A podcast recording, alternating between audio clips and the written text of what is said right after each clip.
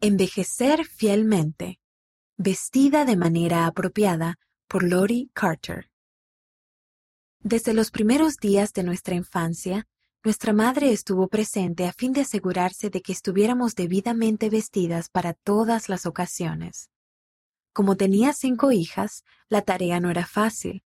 Si llevábamos puestos pantalones y la ocasión requería vestido, hacía que nos cambiáramos, si una de nosotras se ponía un conjunto lindo y nuevo, que pensábamos que no debía cubrirse con un abrigo a pesar del frío que hiciera, ella insistía en que todas nos pusiéramos un abrigo.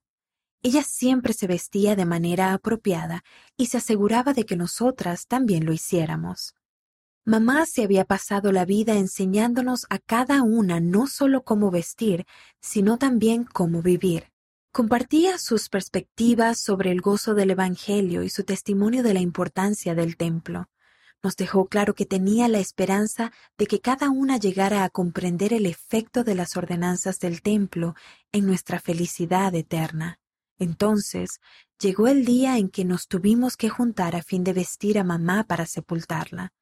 Había dejado este mundo para irse al venidero, después de enseñarnos todo en el tiempo que se le había concedido para enseñarnos.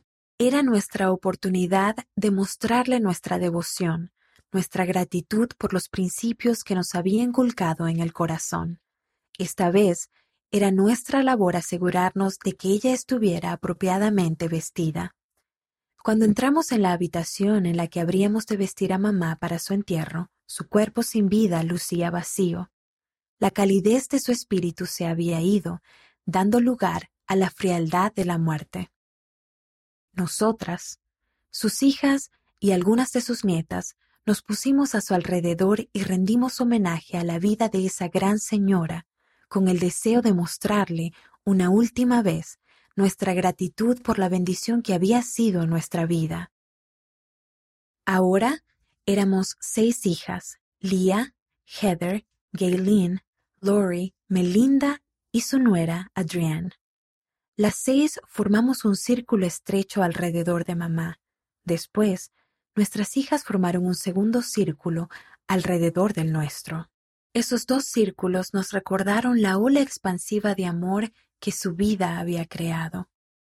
Gracias a su influencia y a las decisiones de rectitud de sus descendientes, las bendiciones de los convenios del templo se extenderían a lo largo de las generaciones, expandiendo cada vez más las bendiciones de los convenios del sacerdocio. Sus hijas la prepararían para su sepultura. Con sumo cuidado, cubrimos su frío cuerpo con la calidez de los mantos del templo. Cada cinta se ató con esmero, se colocaron las zapatillas y se puso todo esfuerzo para garantizar que toda la ropa estuviera correctamente en su lugar. Lo último que había que hacer era atar un lazo final. Al hacerlo, asegurándonos de que lo atáramos lo mejor posible, acudió un recuerdo a la mente de cada una. Ella nos había atado ese lazo a cada una la primera vez que entramos en el templo. Al atarle el suyo por última vez, le estábamos retribuyendo de forma simbólica, con gratitud eterna, la dádiva de las bendiciones del templo. Al contemplarla, a todas nos embargó un sentimiento de calidez.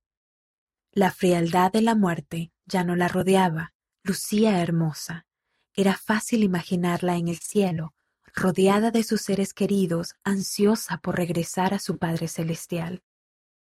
Al salir de la habitación, se me ocurrió que ya había vivido la etapa de mi vida en la que pude cuidar de mi madre. Ella había perseverado hasta el fin, había envejecido fielmente y bendecido a su posteridad mediante su ejemplo.